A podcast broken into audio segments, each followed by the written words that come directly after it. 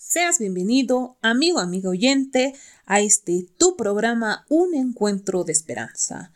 Tu servidora Fanny estará acompañándolos hoy en esta transmisión.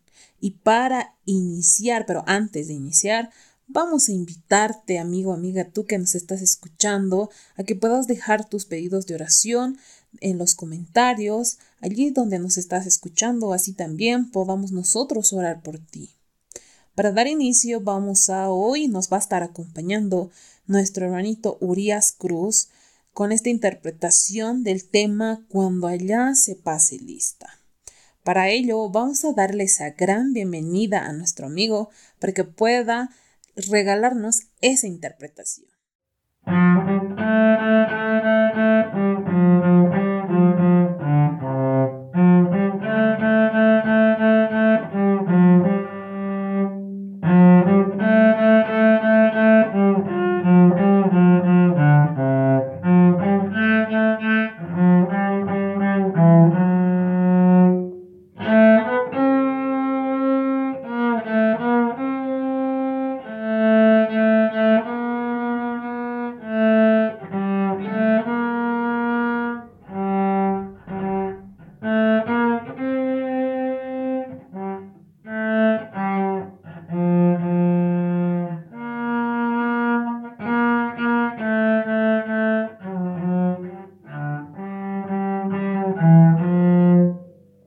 Agradecemos a nuestro hermanito Urias por habernos regalado esa interpretación con el cello del tema Cuando suenen las trompetas y esa hermosa melodía que nos hacía llegar a nuestros corazones. Y hoy para el mensaje central tenemos un invitado especial que hoy va a estar hablando de acerca de un sentimiento y vamos a, para ello, te voy a preguntar, mi amigo y mi amiga, ahí que nos escuchas. ¿Alguna vez te has preguntado quién o qué es lo que hace, es lo que nos hace sentir ese sentimiento de arrepentimiento. Cuando has hecho algo malo y has pensado y al final de hacerlo te has arrepentido. Pero ese sentimiento, ¿qué es lo que ha hecho que causa? O sea, ¿cuál es la causa de tener ese sentimiento? Es por ello que hoy vamos a aprender acerca de ello y cómo es que tenemos ese sentimiento de arrepentimiento. Es por ello que hoy nuestro hermanito Hansel Mamani nos va a estar regalando ese mensaje de esperanza y pues el título de esta noche es Un poder misterioso que convence. Así que vamos a escucharlo y vamos a darle esa gran bienvenida. Hola queridos amigos, ¿cómo están? Es un gusto poder saludarles. Mi nombre es Álvaro Hansel y pues en esta oportunidad vamos a repasar el tercer capítulo del libro El Camino a Cristo. Así que antes de darles el título, les invito a que puedan inclinar sus rostros ahí donde se encuentren y vamos a elevar una oración. Oremos. Padre bendito que estás en el cielo, te damos muchas gracias por tus cuidados y bendiciones te pedimos que nos puedas acompañar en el repaso que tenemos ahora y puedas bendecir, Padre, a todas las personas que vayan a escuchar esta programación, a sus familias, a sus seres queridos. Te invitamos a este programa en el sagrado nombre de tu Hijo amado Jesús. Amén. Muy bien, muchísimas gracias por haberme acompañado en la oración. Ahora sí, el título de este capítulo es Un poder misterioso que convence. Y les voy a compartir una breve lectura de, este capítulo que me encantó. Se encuentra en, el, en la página 20, así que pueden buscarlo también, queridos amigos. Dice así, los que en vuestro corazón anheláis algo mejor que lo que este mundo puede dar, reconoced este deseo como la voz de Dios que habla a vuestras almas. Pedidle que os dé arrepentimiento, que os revele a Cristo en su amor infinito y en su pureza perfecta. En la vida del Salvador quedaron perfectamente ejemplificados los principios de la ley de Dios y el amor a Dios y al hombre. La benevolencia y el amor desinteresado fueron la vida de su alma Contemplándolo nos inunda la luz de nuestro Salvador y podemos ver la pecaminosidad de nuestro corazón. Esta cita tiene un lindo mensaje para cada uno de nosotros. Y como pudieron darse cuenta, nos habla del ejemplo que Jesús nos dejó cuando estaba en esta tierra. Saben, queridos amigos, eh, leyendo también El deseado de todas las gentes, que es otro, otro libro escrito por nuestra hermana Elena de White, nos habla y nos describe a Jesús que era realmente muy bueno con todas las personas. El creador de todo el mundo ni siquiera pasaba por alto cuando veía algo en la naturaleza que estaba sufriendo. Por ejemplo, él se inclinaba a poder ayudar a un pequeño pájaro que tal vez estaba herido. Y él, él, el creador de todo, queridos amigos, se inclinaba y, lo, y ayudaba a este pequeño e indefenso animal. Este Dios, este Jesús, nos dejó un ejemplo para que nosotros podamos seguirlo y de esa forma poder vencer al pecado y poder un día irnos al vivir con Él al cielo. En la Biblia podemos ver muchos ejemplos de varias personas que fueron testigos del poder de Dios en sus vidas. Y bueno, vamos a ver cómo reaccionaron cada uno de ellos. Por ejemplo, el, primer personaje que vamos a repasar es Balaam. Yo sé que lo conocen, conocen la historia. Y pues muchos, aunque no lo crean, muchos de nosotros actuamos como Balaam. Estamos muy enfocados en algo, en un objetivo tal vez que nos hemos propuesto, en algún plan, en alguna meta, y pues no prestamos atención a nada más. Estamos ahí con los ojos fijos en lo que queremos hacer. Y como en esta historia, el asna en la que iba montado, en el que iba montado eh, Balaam, se desvía, ¿no? Y esto hace que Balaam se enoje y quiera castigarlo y lo castiga, no solamente se queda en querer, lo castiga al pobre, al pobre asna. Los ojos de Balaam son abiertos. ¿Y qué ve? Ve a un ángel que estaba parado ahí al frente con la espada en la mano. Y se asusta, ¿no? Y se asusta y se echa a tierra. Pero Miren, si ustedes revisan esta historia, Balaam no se arrepiente. Él solamente se asusta. Y ya, porque podía morir en manos del ángel. Y muchas veces hacemos esto, ¿no? Estamos tan enfocados en algo, en algo que es malo para nosotros, y vemos el poder de Dios y nos asustamos. Y por ese miedo, ese momento creemos, pero no nos arrepentimos de lo malo que estamos haciendo. Otro ejemplo que podemos ver también en la Biblia es el del faraón. ¿no? Él vio el poder de Dios por medio de las plagas que cayeron en Egipto. Y reconoció, él reconoció como faraón, reconoció que Dios era Dios. Pero el problema fue que cuando las plagas cesaron, ya no habían más plagas, volvió nuevamente a desafiar a ese Dios. Y muchas veces actuamos de la misma forma. Vemos el poder de Dios en nuestra vida, pero nos olvidamos y no le prestamos más atención y volvemos a pecar. Otro personaje, Nicodemo. Este tal vez es distinto de los otros porque Nicodemo había crecido sabiendo de Dios, estudiando de Dios. Era un doctor de la ley, era un fariseo. ¿no? Y así como él era, como él había crecido, pues creía que todo lo que hacía estaba bien. Él se veía bueno, él creía y pensaba que era bueno. Pero conoció a Dios.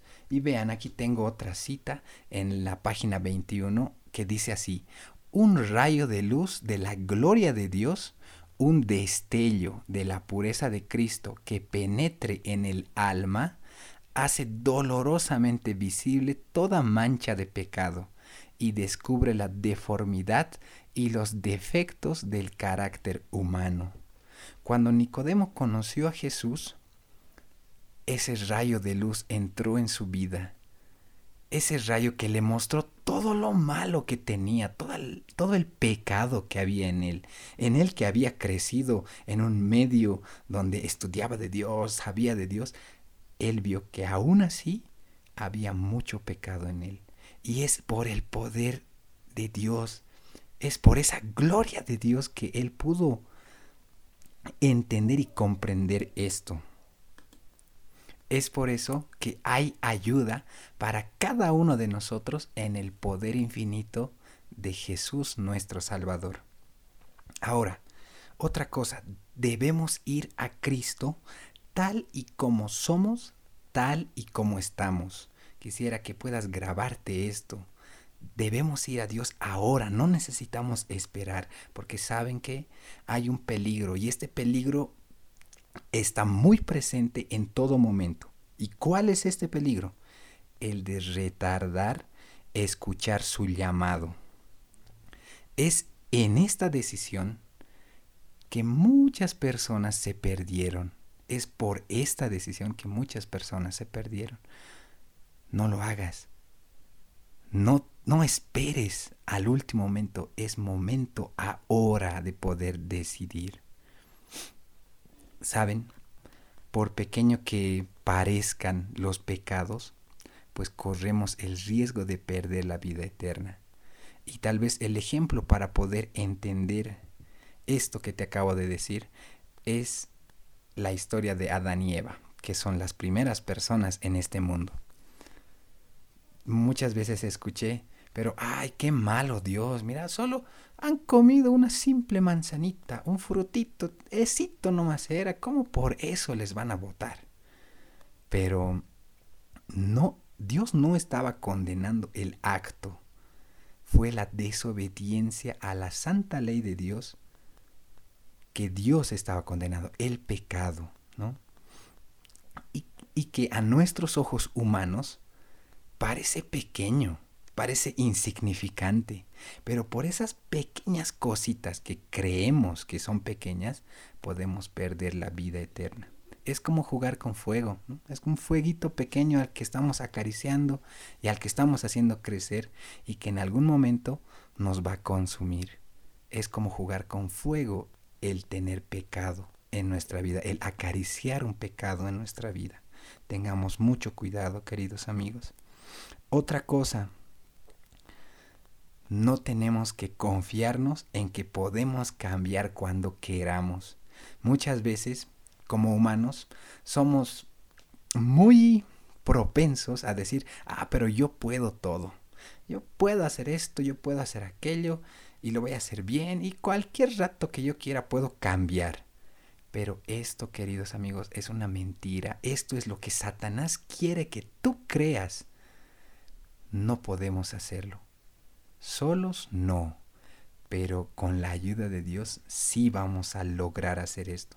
Y quiero contarte algo más para que podamos entender esto de que no podemos confiarnos en que cuando queramos vamos a cambiar esto una pequeña historia. Dice que había un domador de serpientes y este domador encuentra una anaconda y pues la doma le enseña trucos y demás hasta que la anaconda parecía un simple perrito, siempre le hacía caso.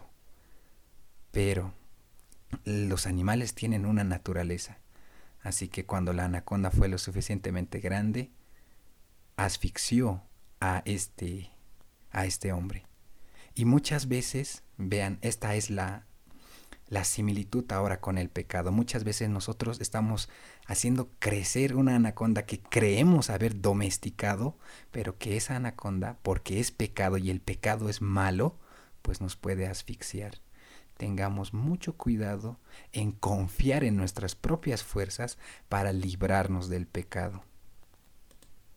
Más al contrario, debemos recordar en esos momentos que Dios está presto para ayudarnos. Él está ahí esperando que tú pidas su ayuda.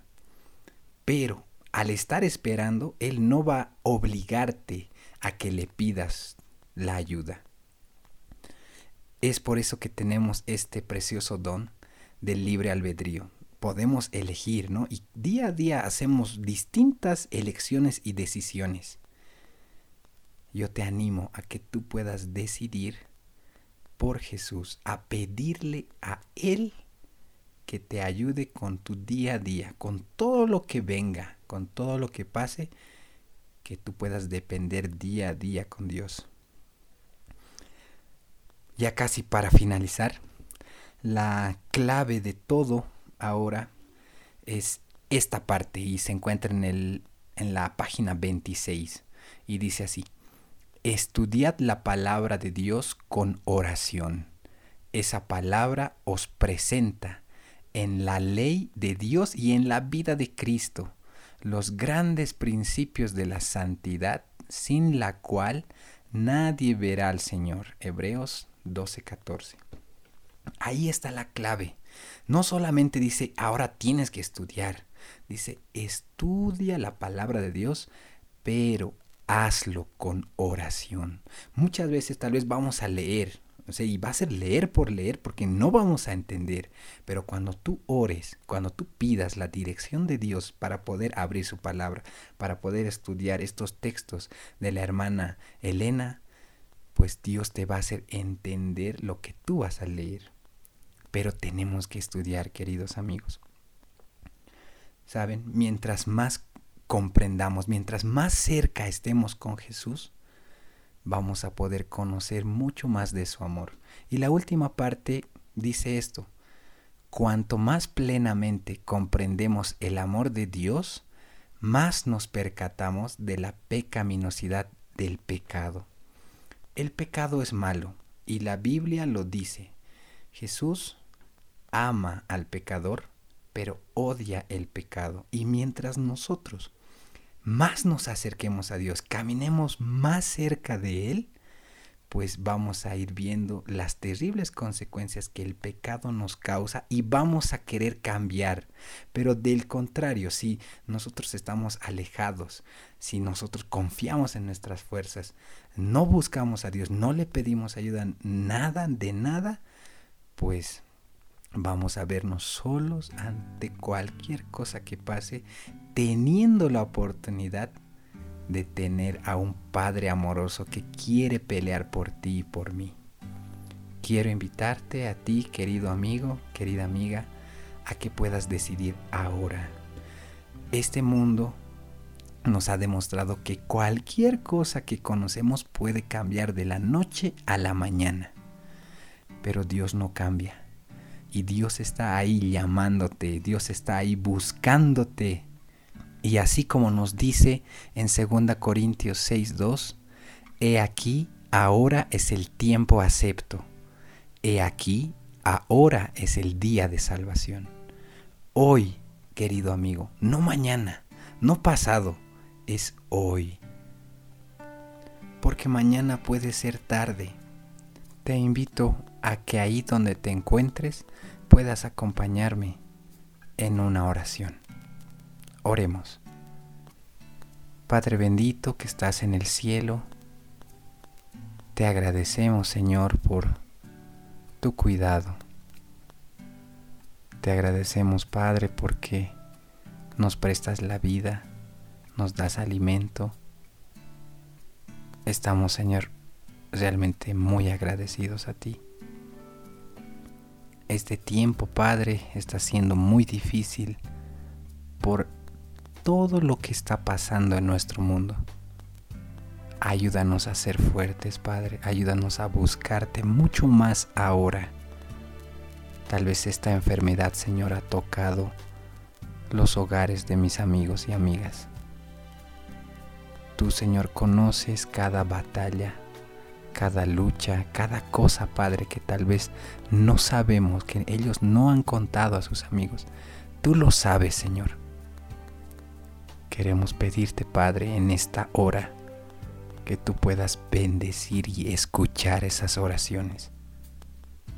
Todo lo que está pasando, Señor, solo es la advertencia de que tú vuelves por segunda vez. Ayúdanos a prepararnos. Ayúdanos, Padre, a estudiar ahora que podemos, ahora que hay tiempo. Ayúdanos a orar. Tal vez no lo hacíamos, pero Ahora es el momento, Señor. Todos nosotros necesitamos de ti. Quédate con nosotros, Señor. Te lo pedimos. pero no porque merezcamos, Padre, sino por los méritos de tu Hijo amado Jesús. Amén. Muchas gracias queridos amigos, que Dios pueda bendecir su vida, a su hogar y a todos sus seres queridos y amigos. Les invito a que puedan estudiar también este hermoso libro del Camino a Cristo y pues Dios mediante nos estaremos viendo en una siguiente oportunidad. Muchas bendiciones.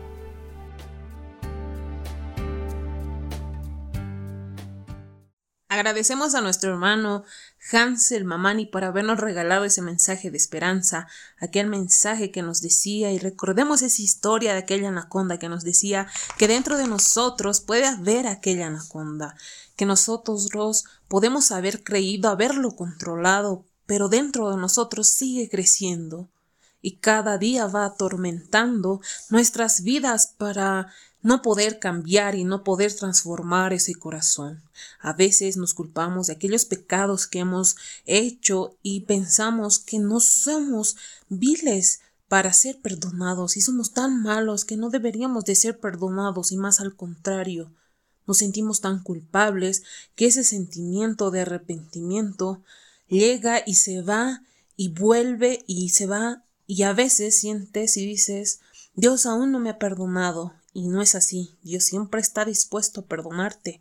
Solo que tú tienes que pedir aquella ayuda, aquella salvación que Él te da y aquel arrepentimiento, porque Él nos dice que te va a lavar con su sangre, porque Él dio su vida y con aquella bella sangre que dio por ti y por mí, pues Él hoy nos quiere salvar y con aquella sangre quiere limpiar de todo pecado a todas aquellas personas que lo acepten de corazón en su corazón.